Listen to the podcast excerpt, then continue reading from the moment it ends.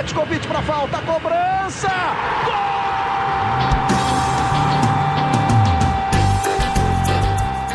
Está entrando no ar o podcast Sabe de quem? Do rubro-negro, da nação, é o GE Flamengo.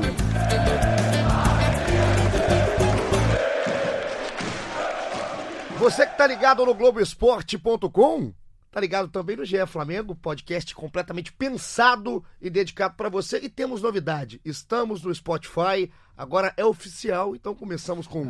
Até que enfim! Isso, começamos a, com boa a notícia. pergunta mais enviada nas redes sociais, a gente agora pode responder com prazer, com, Com alegria. prazer. Por que, que não tá? Bota no Spotify. Estamos no Spotify, também estamos na plataforma do Globo Esporte, estamos nos aplicativos do podcast da Apple, do Google e o Flamengo está a oito pontos na liderança do brasileiro, que é o que importa aqui no GE Flamengo. Estamos de volta. Eu sou Igor Rodrigues. Hoje estou de novo com ele, Caê Mota. Caezinho, tudo bem? Tudo ótimo, maravilha. Tudo certo? Acho que a gente está muito próximo de trocar o podcast do líder pelo podcast do virtual campeão brasileiro. É isso, tá cada vez mais próximo. A gente já falava aqui, acho que no episódio 18, se eu não me engano, porque a gente não participou do 19. Eu acho que eu falo desde o episódio 12 que vai ser difícil tirar esse título do Exato. Flamengo. Você, você veio falando tem muito tempo. É de fato, não é um. aquele cara que faz na obra pronta, né? Não é um engenheiro de obra pronta, tá Não, falando há muito eu acho que a tempo. gente tem que se comprometer, eu tenho argumentos para isso, mas primeiro vamos apresentar aqui É o nosso isso. convidado Eu demorei, especialíssimo. eu demorei tudo pra colocar, porque como são oito pontos mais uma vez, um episódio muito especial, porque é o episódio 20. E um convidado com opiniões contundentes É também, isso. isso que é importante. Ó, episódio 20, marca a entrada do GE Flamengo no, no, no Spotify, porque a- acaba com, a- com a- com todo mundo que perguntar, cadê? Cadê? Já agora já tá.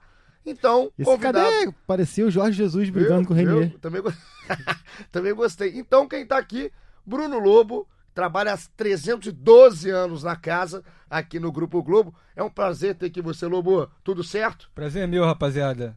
Bom, eu já dei muito pitaco nesse podcast, mas é a primeira vez que eu tô participando. Então, vamos em frente. Bruno Lobo, que sempre que fala, por que, que não falou do Renier? Aí a gente vai e fala. Mas por que, que não tá falando mal do Berrio? Aí a gente fala. Porque o Lobo fica na nossa cabeça. Então hoje, Caí, quero ver se o Lobo vai falar aqui. Porque assunto não falta no episódio 20. O Flamengo ganhou do Atlético Paranaense fora de casa, como visitante. Algo que não acontecia há 45 anos. É o fim de um tabu. No brasileiro, né? É, no brasileiro, exatamente. Eu, por exemplo, ainda não tinha visto isso acontecer. Pra mim, nunca veria, ia morrer sem ver. Mas tá aí. O Flamengo venceu o Atlético Paranaense com dois gols do Bruno Henrique. Voltou a abrir oito pontos pro Palmeiras. O Santos tropeçou na rodada, então pro Santos já são dez. E aquela coisa, a mística com Jorge Jesus. Olhei, olhei, olhei, mister. Tá tudo dando certo. O que faltava de milagre ele tem feito, né? Tem Se feito. Vencer na arena, eh, numerar sequências, botar o Vitinho pra jogar bem, botar o René pra dar assistência, tudo que o- a torcida do Flamengo costumava temer que pudesse dar errado nas mãos do Jesus. As coisas têm acontecido, uma vitória, mais uma vitória emblemática. O Flamengo que passa imune a essa data FIFA, eh, duas partidas, duas vitórias, uma data FIFA tão falada, tão questionada. O time mostrou a força do elenco, um elenco muito questionado. Eu também tenho uma opinião pouco diferente da maioria a respeito disso do, sobre o elenco. Acho que o time titular ele é muito acima da média, então acaba que um time reserva que seria bom acaba parecendo que não é tão bom. Então acho que o Flamengo tem peças sim para manter, claro que não o mesmo nível, mas para manter-se competitivo e mostrou isso contra, contra os dois Atléticos. E uma vitória que há 13 rodadas do fim do campeonato. Oito pontos de vantagem para o Palmeiras, quatro vitórias de vantagem para o Palmeiras. E principalmente eh, analisando desempenho, performance. Um Flamengo que apenas na gestão Jorge Jesus tem 16 pontos a mais que o Palmeiras. Tá demais, tá demais. E aquela coisa que a gente falava, vou começar a colocar aqui o Bruno Lobo no papo. Lobo, a gente vai analisar o jogo como um todo, porque a gente tem vários assuntos. Geralmente a gente procura temas, né, pra gente discutir aqui, abrir o nosso episódio. A gente tem vários temas dentro desse jogo para comentar, porque o Flamengo, vamos começar já na escalação. O Flamengo entra em campo de um jeito diferente, né? A gente esperava praticamente o mesmo time que jogou contra a Chapecoense, enfim, time que jogou contra o Galo. E aí o Renier apareceu no banco e quem jogou foi o Lucas Silva e aquela coisa, uma característica pela característica do campo, né? Pelo Lucas ser mais rápido, um campo de grama sintética. Como é que você, é, quando apareceu, né? Porque o Twitter aparece lá a escalação do Flamengo. Aí, o Flamengo é a gente em campo, não sei o quê. Aí tava lá Lucas Silva. Qual foi a sua reação e qual que é a sua análise pós-jogo depois dessa partida do Lucas? É, eu achei estranho, como todo mundo, né? Mas depois analisando, é, ficou meio é, evidente que o, o que o Jesus queria era um contra-ataque mais rápido. E um jogador com mais disposição e tal. O Renier é muito técnico, mas não sei se encaixaria para esse jogo. Achei até que ele poderia ter entrado durante o jogo, né? Mas eu acho que foi uma opção válida e no fim das contas deu certo. Porque o Lucas, apesar de. Eu achei que não foi pênalti. Mas. Começou polêmica. Daqui a então. pouco ele gosta, gostou. Eu achei que ele de- deixou a perna, aquela, perna, aquela famosa perna esticada, né? Pra bater e cair. Mas, é, enfim. Mas eu acho que ele foi bem no jogo. E então eu acho que foi uma boa aposta. E é uma surpresa, né, Caê, também, quando eu olhei o nome do Lucas, porque pri- acho que a primeira reação de todo torcedor, quando vê um nome é, estranho a escalações comuns, é torcer o nariz. É falar, cara, o Lucas Silva, inclusive teve gente, na- a gente colocou né, no Twitter, a gente faz muito pra, pra galera participar e a galera sempre participa com a gente. Pessoal, pô, Lucas Silva, meu Deus, eu já crio um desespero em cima de um jogador, simplesmente porque é um jogador que é menos utilizado. O Lucas não teve tantos minutos no ano. Mas o Jorge, ele, ele conseguiu me convencer desde o início do jogo do- da escolha. Eu queria saber do Caê, é isso, assim, é, pela característica do campo e pela característica do jogo, concordou com a escolha do Jesus? Me chamou muita atenção, me surpreendeu, como, como a todos, isso aí é chovendo molhado. Eu acho que teve, teve sim a questão dele ter mais velocidade pelo lado do campo, mas também dele ter alguém com mais força física para marcar ali aquela lateral do Atlético. Eu lembro no ano passado, na, na partida na Arena da Baixada, se, se eu não me engano, também foi o Márcio Azevedo que jogou naquela partida, nem foi o Renan Lloyd, não tenho certeza. O Flamengo toma 3 a 0 com três gols que saem por aquele setor e ele com o Lucas Silva ele tem mais, mais é, explosão física para acompanhar ali aquele lado direito é, esquerdo do ataque do Atlético e ele, e ele coloca o Everton Ribeiro no meio, no, numa parte do campo onde ele consegue pensar mais o jogo e, e, se desgastar menos. Acho que isso tudo foi levado em conta e o principal, assim, o Lucas Silva me surpreendeu muito, assim, porque era um, um jovem que o pouco que a gente pôde ver dele até aqui era um jovem que destoava muito da maioria dos jovens que tem subido e, e tem dado conta no recado. Ele fez partidas muito abaixo da, da média, abaixo da expectativa. Eu estava na estreia dele em Volta Redonda ano passado, quando ele fez um gol na estreia, mas assim, das 14 partidas que ele tinha no time principal, quatro a gente tira um pouco da curva, que era aquela que eram duas partidas esse ano, duas ano passado no Carioca com o time reserva. Então a gente pode pegar 10 partidas que ele tinha em grandes competições. Ele contra o Emelec lá foi muito mal.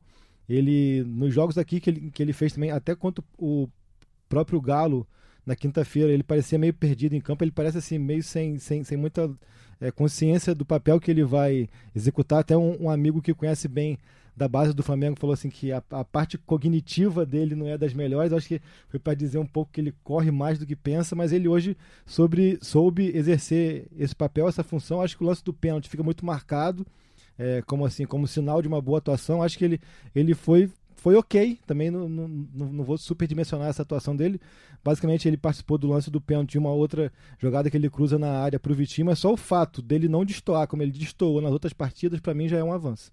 É, e para mim, se a gente for analisar, eu nem vi qual foram as notas para o Vitinho e para o Lucas, mas eu acho que hoje o Lucas Silva foi mais importante do que o Vitinho. Então, em notas eu, também. É, o Vitinho teve uma atuação, né, depois da bela atuação que ele teve contra o Atlético Mineiro, hoje ele foi o Vitinho que ele tem sido né, desde que chegou, meio apagado e tal.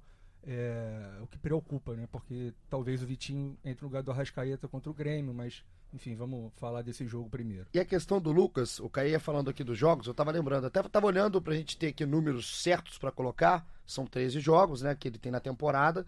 E a, a questão do Lucas Silva é, é da, sobre a utilização dele é, durante o tempo, né? Eu falo em períodos constantes, com sequência. O Lucas, ele jogou. Ele entrou um minuto no finalzinho do jogo contra, contra a Chape, Chape, então a gente não pode nem colocar e ele não jogava desde o jogo contra o Botafogo, é foi final de julho. É isso. Então era assim, era o jogo contra o Emelec, o jogo contra o Botafogo no final de julho, 28, se eu não me engano. Sim. E aí depois ele fica o tempo inteiro sem jogar, ganha um minuto contra a Chapecoense. Ele entra no finalzinho contra o Galo alguns também. Alguns minutos contra o Galo, 10 minutos, e aí agora jogou 64 minutos, Mas eu pouco mais. Isso mostra muito do que a gente até comentou também na partida contra o Ceará, que foi quando teve mais mudanças assim, que foi também na vitória por 3 a 0 mostra muito do que o Flamengo hoje é coletivamente. Ele é um time muito consistente, muito bem arrumado, e isso facilita muito que uma peça que de repente individualmente, tecnicamente não tenha tanta capacidade de, de desenvolver coisas diferentes assim, ele só de entrar num sistema bem arrumado e cumprir aquela função, aquela, aquela aquilo que o Jorge Jesus pede, já facilita muito para que ele não destoie tanto como destoava em outras situações. Eu não sei o que vocês pensam, mas para mim, é, ele não entrou no lugar nem do Gabigol e nem no lugar do Everton Ribeiro, com o Everton Ribeiro sendo mais centralizado. ele, ele entrou para ocupar uma faixa do campo Porque e o- ajudar na, na volta o Rafinha para marcar. O Ribeiro, Assim, normalmente, dele foi ele- quase mais defensiva do que ofensiva. E até mesmo a, a- a participação dele ofensiva é diferente. O Ribeiro costuma pegar na, na direita e cortar para dentro. Ele levava para o fundo. Então ele deu essa profundidade também ao ataque do Flamengo, que é uma característica que o Jesus costuma utilizar o berrio quando quer isso, assim, que não tinha o berrio nessa. É uma alternativa quando acontece para fazer a função do Everton Ribeiro é o Gerson. Já fez até essa função. Ele colocaria Então, o Pires da Mota, é, avançaria. Para aquele lado direito ali, tem quatro opções. Sendo que duas são parecidas, Everton Ribeiro e Gerson, e as outras duas também parecidas, Lucas Silva e Berrio. É, o Lucas Silva parece até filho do Berrio. e- inclusive na parte cognitiva, falando aqui um pouco, a É, gente que, Exatamente. que viu um pouco do Lucas. Eu é, gostei dessa expressão. A também parte, adorei. é, ele, ele não é desenvolvido cognitivamente. Isso Adorei. é- Isso é um eufemismo, é melhor não de dizer falar, outra coisa. é, né? Eu, exatamente. eu conheço várias pessoas que, que têm essa parte cognitiva muito afetada. Inclusive, eu vou ligar para vários hoje e falar, cara, cadê sua parte E cognitiva? cognitivo, tá bem? Exato. Vou começar a falar mais isso porque o, Berrio, o Lucas Silva parece sim um pouco filho do Berrio em alguns momentos. Quem acompanhou o Lucas Silva também antes, na base, o Lucas Silva tem uma copinha, por exemplo, no currículo, e ele. Só que ele é um cara diferente de outros jogadores que se destacam como é, talentos, como joias. Acho que você nunca vai ver o nome do Lucas Ele não é Silva. virtuoso. Ele não é uma joia da, da base do Flamengo, como vários somem. O Lucas Silva não é o Renier. Ele é um cara que tem muitos números, as estatísticas do Lucas Silva na base, tanto em gols, assistências, títulos. Ele tem bons números. Ele era um cara importante na base do Flamengo, mas ele nunca foi um craque. O Lucas sempre foi um cara muito mais é, que ajuda no pulmão, um cara taticamente importante do que esse cara que faz a diferença, realmente o cara que vai te fazer jogada diferente. Não é do Lucas. Lembrou até uma entrevista do Adriano há 10 anos, vamos voltar no tempo aqui. é, que o Adriano falava, poxa, parece até que o Williams tem, tem dois pulmões. o Lucas Silva corre tanto que parece até que ele tem. Parece que ele tem dois pulmões e o Lucas entrou. Como aqui, o Bruno Lobo é um grande safado, você que não conhece do, do outro lado, porque do outro lado fala que o Bruno Lobo, um cara que parece. né, é, um, é um safado, um Não. grande safado. Lobo, você já falou aqui do lance do Lucas Silva, que é o lance, o grande lance dele no jogo. 17 minutos do primeiro tempo. O Lucas vai, recebe uma bola, mata aqui no ombro, né? No ombro, peito, bota no chão, invade a área, é derrubado pelo Léo Pereira. Pênalti. O Brau... Você sabe o nome do árbitro, Caio? É, Braulio da Silva Machado. Ó, eu tô aplaudindo porque ele me perguntou durante o jogo, a gente fez o jogo aqui no Globoesporte.com, no tempo real. Ele me perguntou pelo menos seis vezes o nome do Braulio da Silva Machado. E aí no final já tá Braulio da Silva Pra Machado. acreditar mesmo que ele tinha feito tudo que ele fez na partida. Ele, o Braulio, no ato, marcou a penalidade. E aí depois o VAR, o nosso querido VAR, começou a cantar. O VAR, eu não sei o que, que esses caras fazem, começou a cantar, chamou o Braulio, o Braulio foi ver o lance. É, só um, um comentário. Eu não acho que foi pênalti, mas eu também não acho que ele deveria ter ido ver o VAR. Porque se a cada marcação de pênalti o cara sai do campo, vai lá ver. Então ele não tinha convicção nenhuma do que ele fez. E E, aquilo- o lance foi muito claro pra mim, né? Mas Então- é aquilo do VAR ter que ser chamado no erro claro. A partir, do, a Exatamente. partir do momento que você tem uma opinião, eu tenho outra e o Igor tem outra, já não é um erro tão claro. Então, se ele errou no campo, que fique a decisão Exatamente, de campo. exatamente. né? E o Sandro Mirahit, na central. Então, só para continuar, o o Léo Pereira é um contato do Léo Pereira na área com o, com o Lucas Silva, dentro da área completamente, marcou o pênalti. Ele foi lá olhar e eu já acho, eu tendo sempre a achar que quando o árbitro é chamado, ele vai pressionado quando ele vai Concordo, olhar no vídeo, concordo. independente do lance, principalmente quando é lance de pênalti, enfim. Mas eu acho que a gente também tem que ser justo que, se não me engano, na própria Arena da Baixada, no jogo de estreia do Jorge Jesus, o árbitro, que eu não vou lembrar qual, foi chamado ao VAR para um lance de pênalti do René no Cirino. O árbitro foi lá e tirou o pênalti também, que, ou não deu o pênalti, mesmo com o VAR indicando É, a questão do pênalti. Eu, eu não vou ter de cabeça o número, obviamente, porque a gente está falando isso aqui é, muito na resenha, mas é, porcentagem disso, Ah, se a colocar, deve ser assim, um a cada 20. Até porque, assim, enfim. A tendência tem que ser essa, porque o VAR tem que chamar quando for um Exato. erro claro. Exato. E se o erro for claro, assim, se, se, se o protocolo, quando esse protocolo for ajustado, a tendência é que sempre que o VAR seja chamado É o seja para corrigir. é, que é, é, máximo benefício e mínima, mínima interferência. É isso. Só que o que está acontecendo é o oposto. É, ao contrário, tem tempo, mas enfim, ele foi, viu lá toda a papagaiada que ele viu e mudou. Pra ele, não foi, não teria havido contato do Léo com o Lucas Silva, ou houve um contato não faltoso, Sim. uma procura de contato do Lucas com o Léo Pereira e anulou o pênalti. Bruno Lobo já deu a dele. Quer repetir? Eu acho que não foi pênalti. Por quê? Porque eu, quando eu olhei, é, isso é uma coisa bem antiga no jogador de futebol brasileiro, é deixar a perna esticada para haver o contato. Então, para mim, o Lucas Silva provocou o contato. Tá. Caí. Eu acho que foi pênalti, eu daria o pênalti, eu manteria o pênalti. Eu até é, reconheço esse argumento do Bruno, mas eu acho que o Léo Pereira ele dá um bote, ele não está parado, ele tem um movimento para frente e ele ali assume o risco. E eu marcaria o pênalti, não votaria atrás, enfim. Raramente, raramente discordo de Bruno Lobo. Mas. É, e raramente concordo comigo, ou seja, tem uma Exato. dupla raridade aqui. Eu, eu tô tonto. A minha parte cognitiva tá indo embora no momento. Mas o, o que eu acho. Eu, eu vi o movimento do Lucas natural de corrida. Eu não acho que ele tenha procurado o Léo. Sim, mas quem vai correr não estica a perna, dobra a perna para correr. Né? Mas quando você. Temos aqui o Caê, que é um grande corredor, grande corredor né? maratonista. Isso aí corre demais, quase é, com o Lucas. Corre do trabalho, Exato, isso aí é direto. Um grande do chinelo aqui, uma brincadeira. Eu amo o Caê. Eu não tenho a parte de corrida tão boa, mas meu cognitivo é forte. Ah, é, é, meu cognitivo. Caê é cognitivo. É. Aí, mas o que eu achei que o Léo, ele faz a alavanca.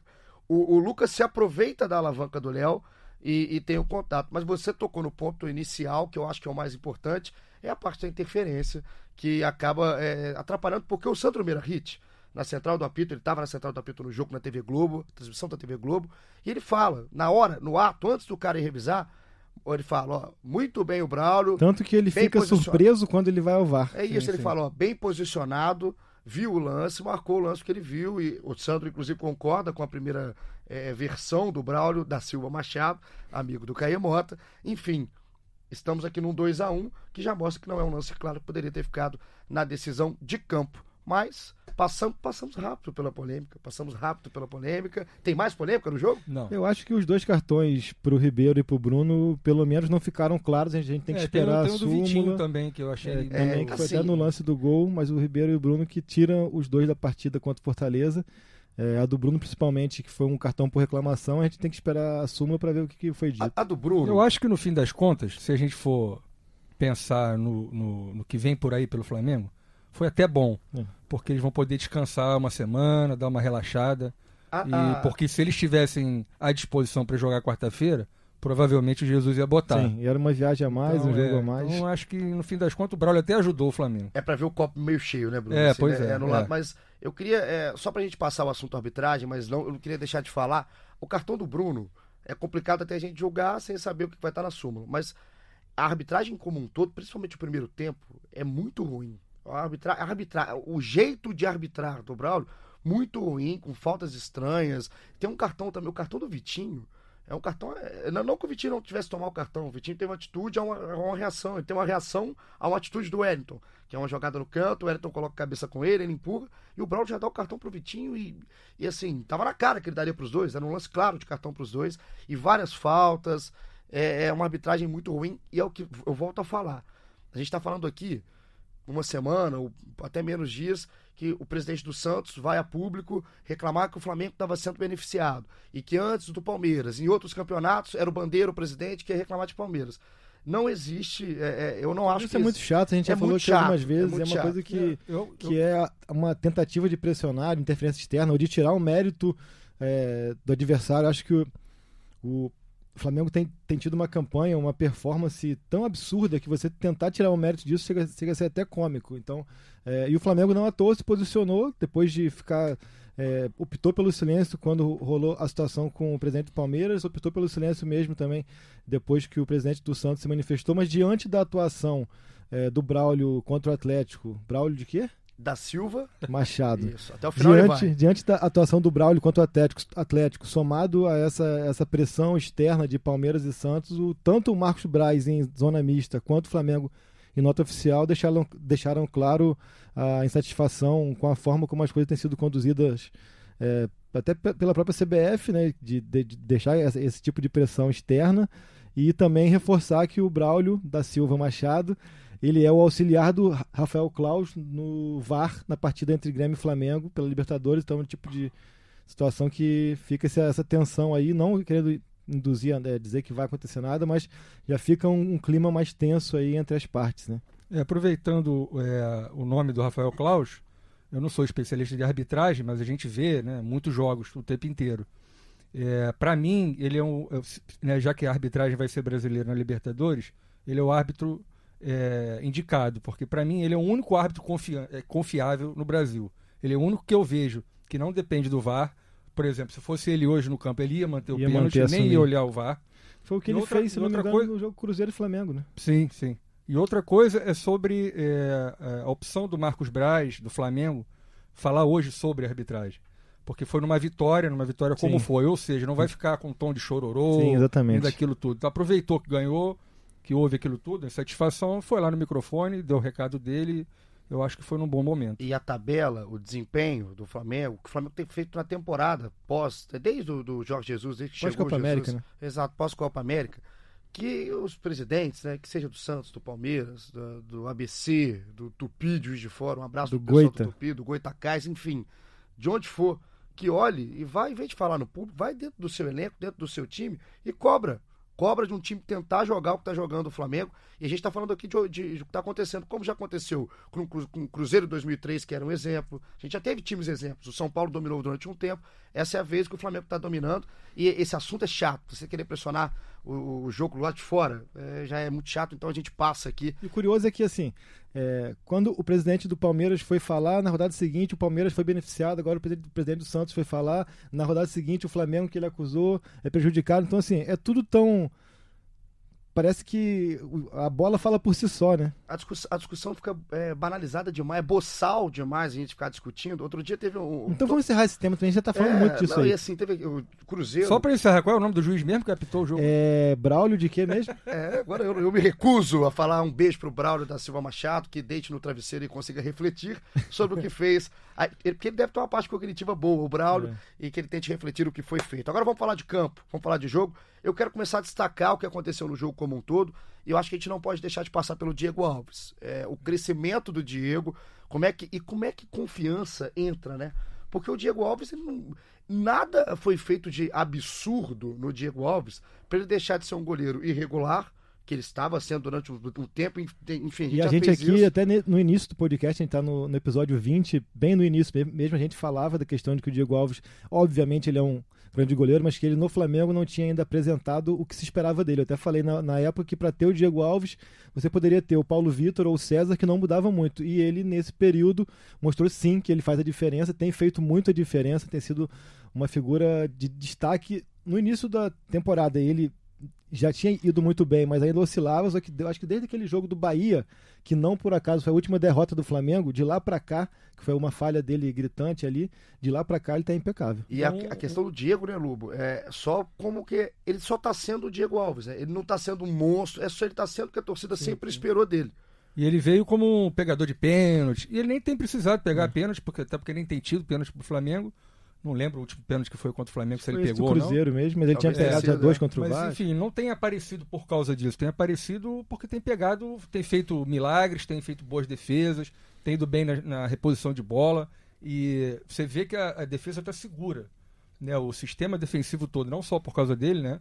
Aí a gente pode falar dos outros nomes, mas eu acho que ele tem sido fundamental. A defesa dele na bola do Tony Anderson é absurda, assim, Sim, e é- sim. E, e se torna ainda mais emblemática porque o Flamengo no fim do primeiro tempo tem uma chance idêntica e o Bruno Henrique faz o gol e depois no início do segundo tempo o Atlético tem uma chance que ele ele faz ali é quando o goleiro faz a diferença porque é um contra um total e ele consegue fechar o gol. E não, e Um não detalhe são- da personalidade dele que eu acho muito interessante também é que ele não é aquele goleiro que faz a grande defesa e, e comemora tipo né? um jogador de futebol de salão, sabe?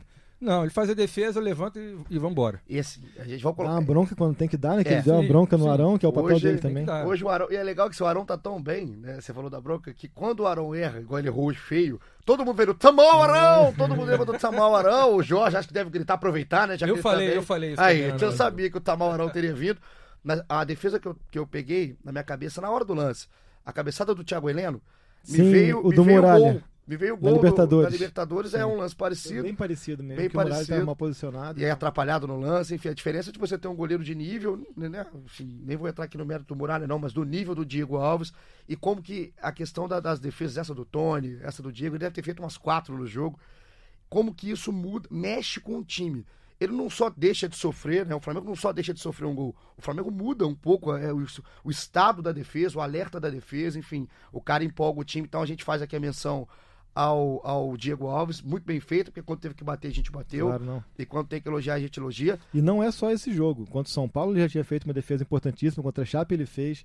Enfim, ele tem sido decisivo há- há um bom tempo já. E Bruno Henrique, se a gente tá falando de decisivo, é de um lado, no goleiro, tava, o cara tava pegando tudo, do outro lado, ele hoje como centroavante, de fato, né, que ele não é, mas que ele tá, já foi utilizado em alguns momentos, dois gols pra conta, 11 no campeonato, se eu não me engano. 12, se não me engano, não? São 11? Acho que são 11, acho que, Acho ele que tá o primeiro foi o décimo e o segundo foi o Isso, décimo então é primeiro. Ele tá empatado com o Gilberto, o Gabigol tem 18, e... A é que- Rasqueta tem 10. Então, dos quatro primeiros, primeiros, o Flamengo tem três É, artilheiros. a campanha ruim do Flamengo no É, momento. péssimo. Péssimo, Acho que é o péssimo. VAR que tá ajudando. Deve ser o VAR.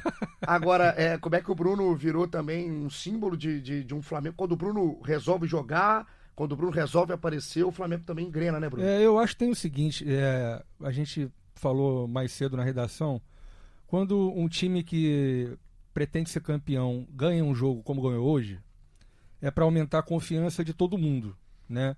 E o falando do Bruno, ele tá com uma estrela espetacular, né? Fez o gol contra o Grêmio na Libertadores, fez o gol contra o Chapecoense, é, fez os dois gols hoje. Eu acho, eu nem consegui ver se o segundo gol foi de letra. Vocês acharam Não, que não, foi de não, letra? foi. não foi. Parece Ele até dá um tentou, mas assim. não. Enfim, ele, ele tá com uma estrela incrível. Então, é, é, ele nem fez grandes jogadas no jogo. Ele aproveitou os dois lances que ele teve. E é isso. Ele tem demonstrado uma maturidade como atacante muito grande. Assim. Ele sabe aproveitar as oportunidades e muitas vezes criar as oportunidades. Eu acho que a partida de hoje, mais uma, mais uma vez, mostrou um Flamengo muito maduro. Assim. Foi num cenário, num território bem hostil historicamente para o clube. O time não saiu é, loucamente para o ataque como costuma sair, loucamente maneira de falar, mas não saiu para o ataque como costuma sair, soube, soube esperar para fazer uma leitura do jogo, fez aquela leitura do jogo, é, sofreu um pouquinho ali no lado direito da defesa com o Rony, que pô, Que jogador, é né? um jogador que todos os times têm sofrido com ele, mas Foi até bom para mostrar né, que, que vai acontecer se o Rafinha não puder Sim, jogar contra o Grêmio, exatamente, porque é o Everton. é, o né? Everton que atua ali. E aí, a partir dos 15, 20 do primeiro tempo, o time soube começar a se impor, ter mais a bola no meio-campo, utilizar bem as laterais. Isso também eu acho que conta a entrada do Lucas Silva. Eu acho que o Everton, ali mais pelo meio, ele soube ditar mais esse, esse, essas ações da, da equipe pelas duas laterais. E o principal avançou a marcação, mas não aquela, aquela marcação avançada de que o atacante sai correndo de um lado para o outro. As linhas inteiras Posicionada, foi né? Posicionada em cima e o gol não, não foi obra do acaso, não foi só erro do Atlético. Tinha, já tinha acontecido duas saídas de bolas erradas porque o Flamengo pressionou. Uma o Arão chutou e o Léo pegou, outra o Vitinho chutou para fora. Então, assim, foi, é, foi já uma tendência, uma leitura de jogo que o time soube esperar e tomar atitude. No segundo tempo já foi um- uma etapa de total é, dominância do, do Atlético, natural pelo cenário que se desenhava, e o Flamengo soube, é, como virou moda agora no futebol, soube sofrer. Acho que o Jean- é, João Lucas entrou muito mal ali na, na direita, mas também uma fria para ele Sim. ter que marcar o, o, o, O Rony, o né? Rony. O Rodolfo, que eu confesso que até hoje não entendi o porquê da escolha do Rodolfo no lugar do Tuller. Tanto que ele é sacado, porque ele é- não fez uma boa atuação contra Ele o não Galo, tinha não fez uma boa atuação novamente ele. assim. E essa, é- a do Rodolfo, é a, a escolha pelo Rodolfo, principalmente hoje, no jogo contra o Atlético Paranaense, a gente está gravando aqui no domingo ainda, porque a gente trabalha, né? A gente vê jogo, a gente grava podcast, a gente faz de tudo aqui dentro. O Rodolfo entra mais ou menos na, na opção Lucas Silva Reinier.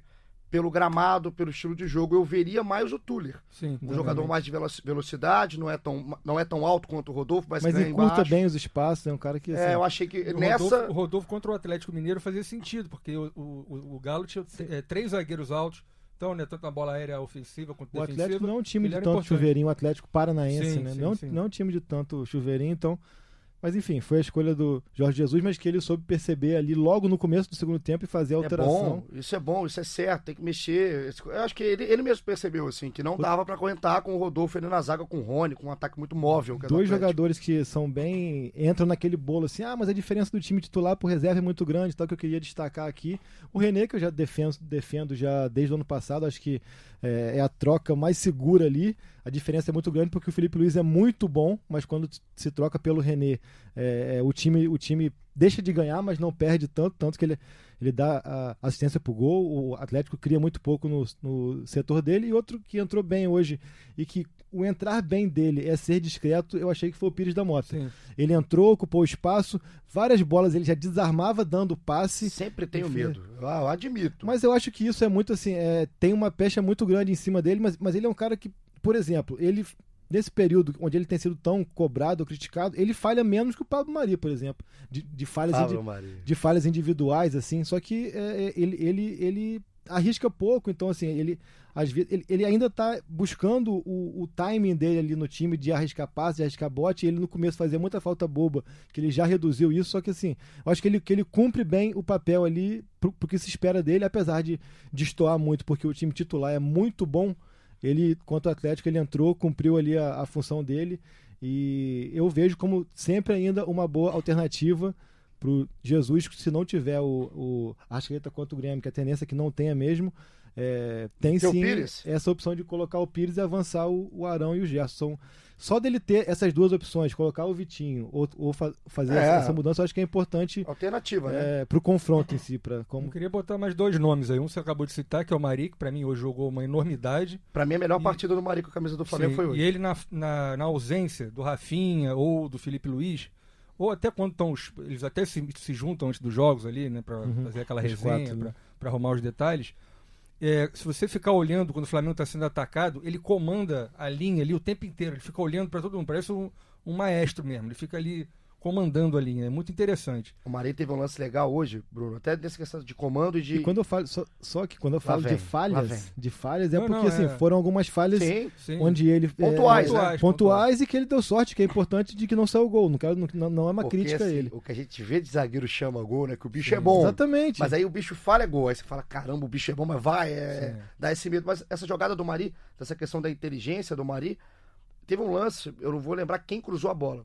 Mas teve um cruzamento na esquerda do Atlético. Sim, ele Que ela parou, passa- todo mundo Sim. deixa passar. porque Exato, ele que abre os a dois ninguém. percepção braços. dele de, Sim, de, sim. de espaço. Do espaço, e exato. Do que tá local acontecendo, ele não tá. só onde ele tá, né? Mas o espaço, assim, ele sabia que não tinha ninguém, ele já pede calma. Então eu acho que ele passa, junto com o Diego Alves, quando tem o Rodrigo, enfim, é uma defesa que passa uma calma pro resto do time. Vou começar a colocar a galera aqui na participação, Vamos lá. porque aqui é o seguinte, né? O pessoal já começa a ficar preocupado quando o Flamengo tem desfalque, tem coisa Muita, muita, muita gente perguntando de Rafinha, né? Muita gente. Então, vamos falar, começar a falar dele. Aqui é uma pergunta do Léo, um abraço pro Léo, arroba Léo... Eu não vou ler, não, não. Afrobed não tá Léo, hoje, o não? Afrobege não tá. O Léo, ele participou. O Afrobel, o Naldo, um abraço pro nosso grande Afrobege. Eu adoro essa roupa. Ronaldo Beni! Eu adoro essa roupa. Um abraço pra ele, mas ele participou. Participou falando pra caramba, tem que botar no Spotify, já pediu, enfim, agora estamos no Spotify. Mas hoje eu vou fazer a pergunta do Léo aqui primeiro, que ele fala do Rafinha. Como que tá a situação do Rafinha, se preocupa, porque tem muita gente que não sabe como é também o protocolo, se isso aí vai ficar o que é um dia, uma semana, um mês, cair. Qual que é a situação de Rafinha? Pra quem não viu, o Rafinha logo no início do jogo, nove minutos, uma dividida de cabeça com o Rony. O Rony totalmente, totalmente involuntário, tanto que completamente. quem tem o ato da, de dar a cabeçada é o e- próprio e- Rafinha. E, aumenta, botar só mais uma questão. É, não sei quais são as informações que você tem vindo lá do departamento médico. Mas quando eu é, pensei em, em lesão no crânio, eu fiquei mais preocupado. Mas como é na face, eu lembrei logo daqueles jogadores que usam máscara Sim, e tal. sim. Quer dizer, qual a possibilidade, caso ele esteja realmente muito contundido, se ele pode jogar de máscara? Você.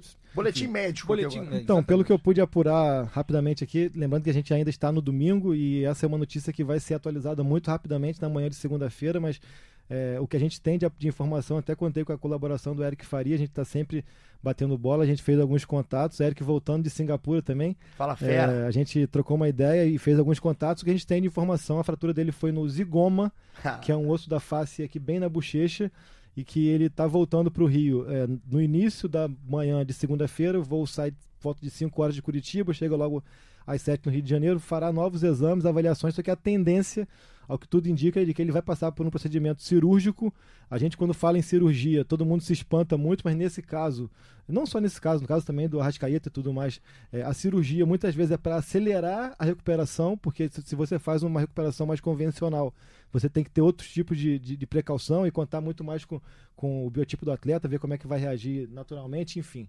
É, ele, ele deve passar por uma cirurgia para reconstrução desse osso e a tendência, o protocolo normal nesse tipo de, de, de cirurgia é que ele esteja apto para atuar contra o Grêmio. Claro que é, cada corpo é um corpo, depende de como que ele vai vai reagir, mas a tendência em, em condições normais, que esse tipo de cirurgia para re reconstrução do osso e, e, tudo mais, é que ele esteja apto para o jogo contra o Grêmio. Boa. O Eric Faria até deu um exemplo, se eu não me engano, foi do David Braz, pelo próprio Flamengo há 10 anos, que ele passou por uma, por uma cirurgia parecida e logo pôde voltar, é, foi no, no mesmo osso.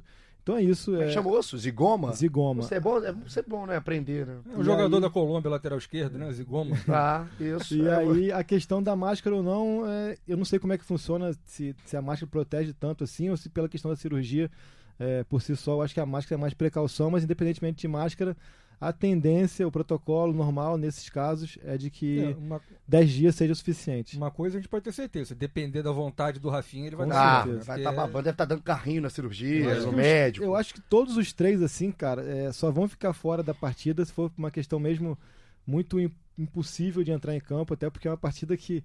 Uma partida esperada há 35 anos pelo clube, é, período que os três não, estavam, não eram nem nascidos ainda. É, apostaria que Felipe Luiz vai para o jogo contra o Grêmio.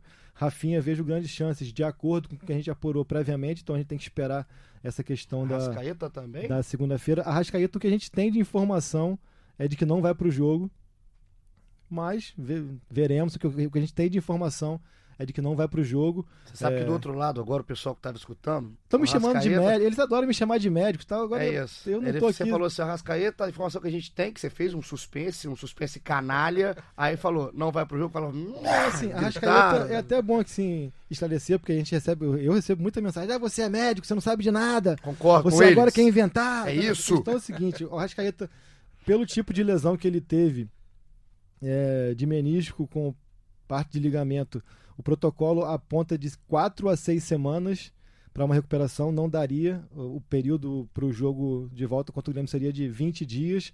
É, conversando com pessoas próximas, assim, é uma coisa que quase ninguém nunca conseguiu colocar um atleta nessas, é, em condição de atuar nesse período, é um prazo muito curto, só que o Flamengo naturalmente é, conta com toda a é, estrutura, com um departamento médico muito bom, que já efetuou recuperações aí improváveis, inclusive do próprio Rascaeta e do Everton Ribeiro, porque ele jogou contra o Emelec.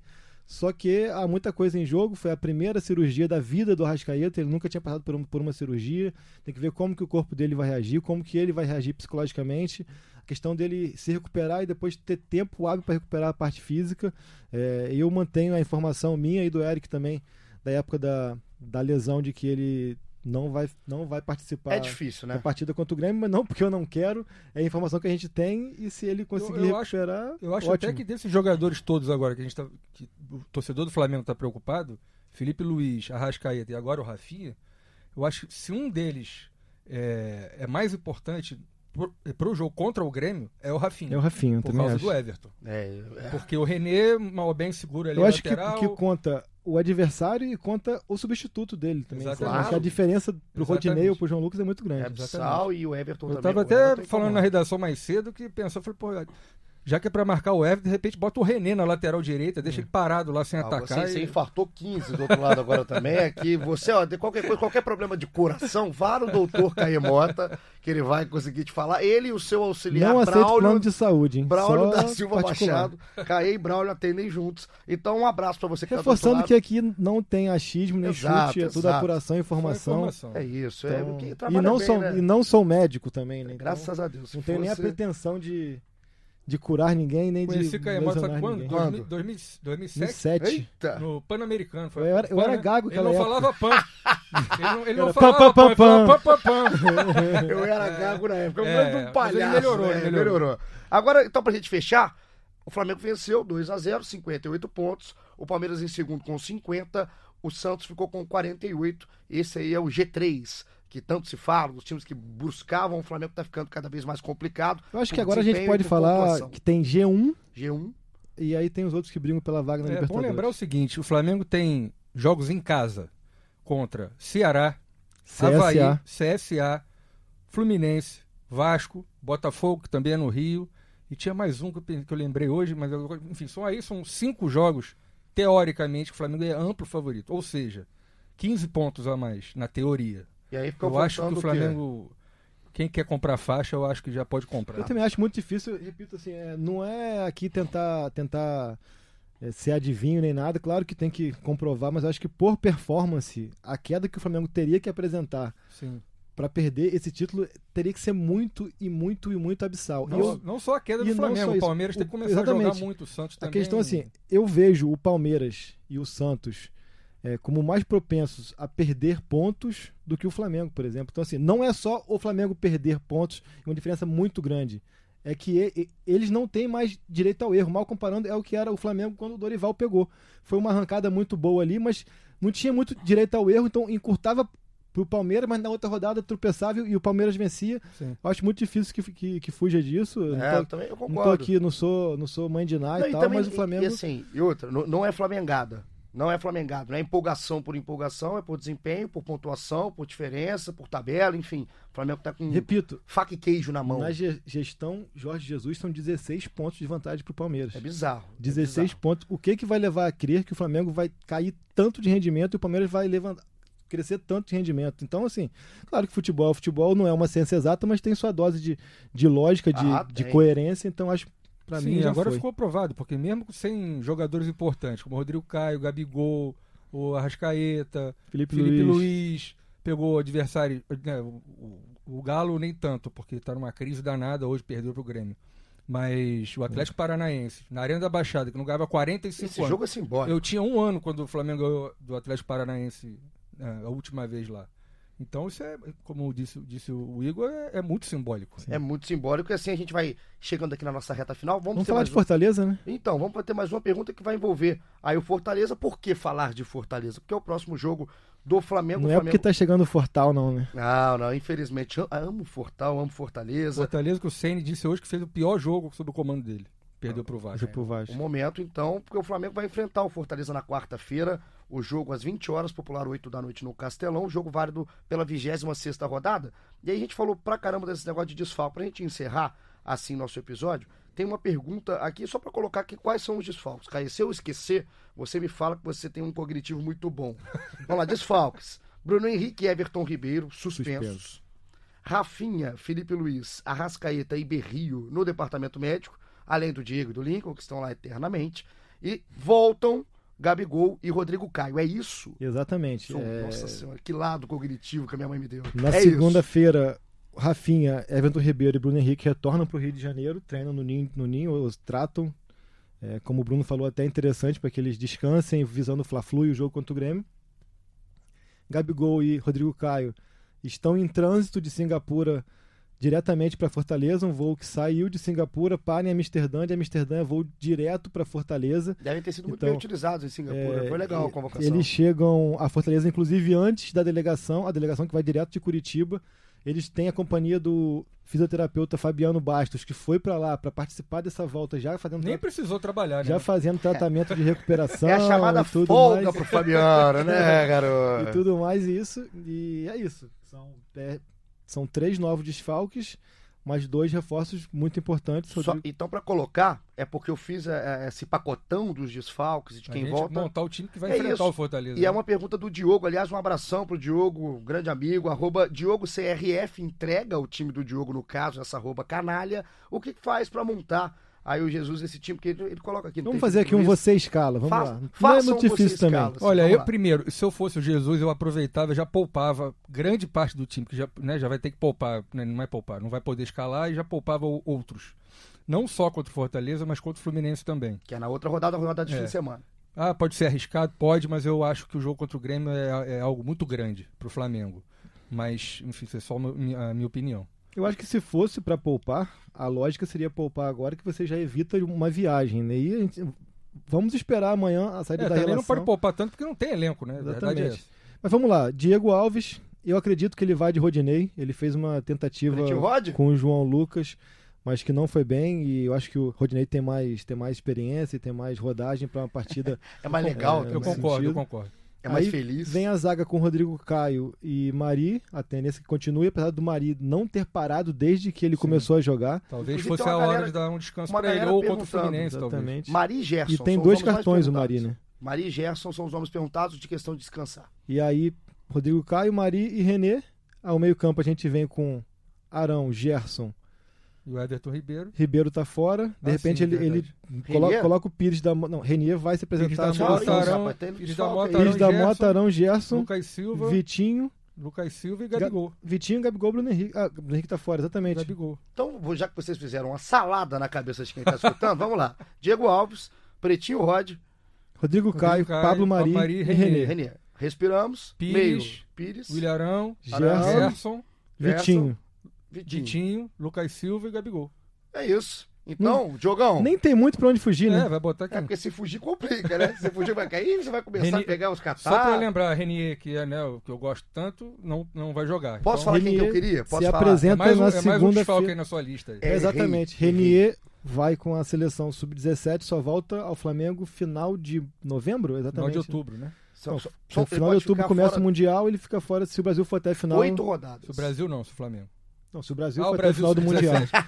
Ele pode ficar oito rodadas É fora. muito jogo, amigo. Seriam 10, mas o Flamengo conseguiu que ele ficasse em duas, então são oito rodadas caso o Brasil avance. E aí o torcedor do Flamengo já fala: não avança, não avança. Enfim, oito rodadas que pode Je- perder. Jesus poupou o Renier hoje pra sub-17. Eu posso falar quem que eu queria ver contra o Fortaleza? Hugo Moura. Queria ver o Hugo Moura no lugar do Pires da Mota. Eu Mas a queria. questão é assim, mas, não eu- interessa o que você Ele vai entra falar. no tá? Eu tempo, queria- ele entra no mas segundo mas entendo, o Jorge pra- Jesus, até na questão da, da, da fila que ele tem Sim, ali, sim. o Vinícius Souza tá até na frente do Hugo Moura. né? É, que aí, a gente até falou no último episódio que a gente tava aqui, né, Caiu 18. Eu falei que não entendo, eu queria ver o Hugo, só queria ver. Eu sei que eu não vou ver, eu queria, eu vou ficar, vou ficar Mas querendo. você né? não entende, sabe Mandou uma por quê? mensagem pra ele no Twitter, Ele te A sua responde. parte cognitiva É. não é das Quando, quando mexe com o Hugo Moura, que é um xodó, a minha parte cognitiva não fica boa, a gente vai encerrando assim. Aliás, você vai querer cantar? Porque tá essa palhaçada aqui agora. É o momento musical do Caí. Aí vocês estão ouvindo, vocês também alimentam esse monstro do Caí Cantor. Quer cantar alguma coisa pra despedir? Essa luz. Isso É. no Twitter. Só É, pode é. ser Jesus. Isso, isso mexe comigo. Imagina o Maracanã Como é eu tô cantando. mexendo? Tô mexendo. Essa luz. Quero ver! Vamos, Lobo. vamos. Ei, ei. É claro que é quem? Só É, pode claro. ser Jesus. Aí sim, nesse clima de festa, a gente vai terminando. Lobo, gostou? Gostei. Tamo junto? Pode chamar de novo que eu Para as venho. próximas, obrigado, viu, pela Depende só participação. do meu chefe liberar lá. o chefe é mas bravo, quando eu quero, o bicho é bravo. eu posso vir. E pode vir, muito obrigado pela sua participação, sempre nos enriquecendo para a redação e agora aqui no podcast no GE Flamengo. Caizinho! Quinta-feira eu tô fora. Ih, rapaz! Tá voltando de Fortaleza. Tá fora? Você vai pra Fortaleza segunda? Viagem pra Fortaleza nessa segunda-feira. Vou lá acompanhar a equipe. Não querendo me escalar, mas já me escalando, quinta de manhã eu tô aí. Gostei, cavou. Então mande um áudio pra mim. Vou te mandar um áudio. Uma- Cantando ou com. Não, não, sem canto, é um áudio normal do doutor Caio Mota, já colocando tá Sem gaguejar, Se tiver mais alguma lesão, eu vou dar meu parecer já. Tudo lá. bem. E se o árbitro for o Braulio da Silva Machado, aí já sabe que vem vá, que você vai falar o nome dele 15 vezes. E a gente vai terminando assim, a gente que tá no Spotify, a gente que tá na plataforma do Globoesporte.com barra podcast, no GE Flamengo que você acha. Ouça todos os episódios, tomando banho, jogando videogame, lavando louça, no trânsito, enfim. Agora que tá no Spotify, como é que faz no- Spotify? Favorita? Bota lá na sua playlist, bota, É, bota, bota seguir. pra, seguir. sina- pra sinalizar lá pra seguir. quando tiver novos Já botei lá no episódios. meu, já tô aparecer, seguindo, isso aí. já tô seguindo. Siga, nos siga. Bota o follow, follow. Siga e compartilha com todo mundo. Tá certo? Tamo junto. Muito obrigado pela Troca participação. Você, você que tá aí sempre ligado com a gente, mandando perguntas. Valeu todo mundo que participou. A gente volta quinta-feira com o Caê de longe, o Bruno Lobo cavando vaga. E aí, segue o líder. Faz isso, segue o líder. E Tem na gol? voz, tem gol. Aí, a gente já tá ensaiado aqui, né? A gente finge que não tá, mas a gente tá ensaiado. Vamos terminar com o segundo gol? Vamos fazer assim: você, você vai Tá. chamar Ah. a narração e eu vou despedir assim naquele. Essa Tá bom. Já- já- pode ir, pode ir. Isso, vai, vai Bom, fazendo baixinho, vai eu vou fazendo baixinho. desligando meu Pode microfone ser aqui. Jesus. Faz baixinho. Então, ó, vamos lá. Na ginga, o gol de Essa Bruno Henrique. O segundo gol de Bruno Henrique. Eu tô quase rindo. que deu a vitória pro Flamengo na voz dele, Luiz Roberto, nosso querido, nosso maravilhoso. Vai com Essa tudo, Caio Mota no Jesus. E você. Luiz Roberto, vamos com tudo. Tamo Só junto. Pode ser Jesus. Mina, portanto, vitória importantíssima do Vozão. Everton Ribeiro, calcanhar, René, cruzamento, olha o toque do Bruno! Gol